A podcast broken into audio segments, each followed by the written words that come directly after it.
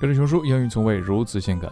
今天呢是熊叔陪伴大家的第一千零八十三天，哎呀，都快数不过来了。最近呢，熊叔一直在想，哎，什么时候我也请一天假吧？但是实在没什么好的理由啊。不过在今天的内容里，我们会发现有好多奇葩的理由。那面对这些理由，你看看你会准假吗？Number one, I had a casserole in the oven.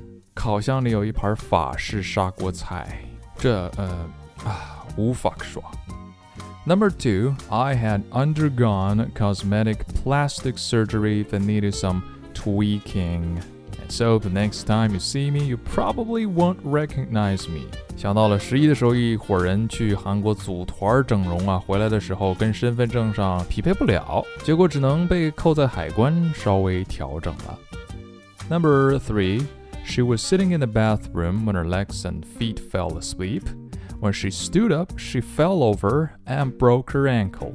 坐在浴室里的时候腿脚麻了，这是蹲厕所蹲时间太长了吧？然后站起来的时候不慎跌倒，扭伤了自己的脚踝。所以大家记住啊，蹲厕所不要蹲那么久，腿麻了干什么事都不方便。Number four, I had been at a casino all weekend, still had money left on Monday morning, and didn't want to break his lucky streak.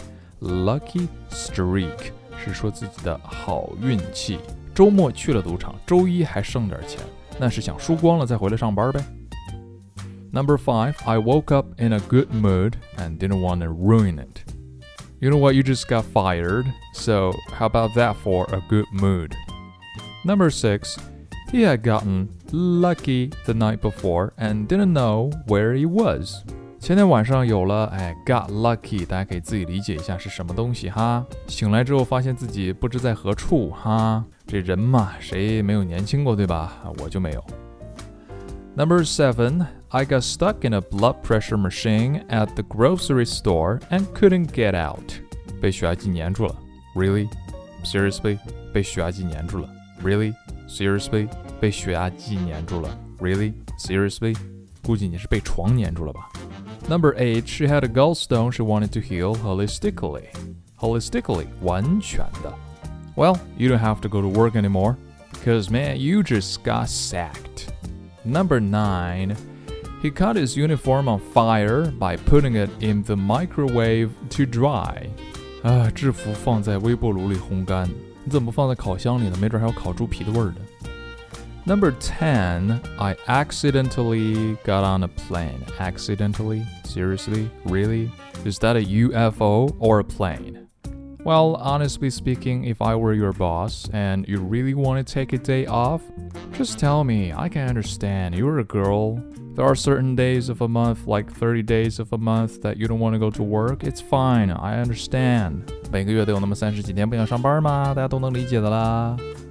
今日跟读金句 Number One had been at a casino all weekend, still had money left on Monday morning, and didn't want to break his lucky streak.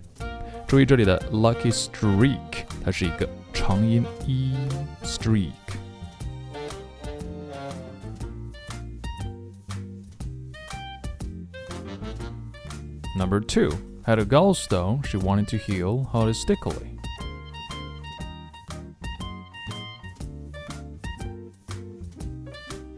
Number 3.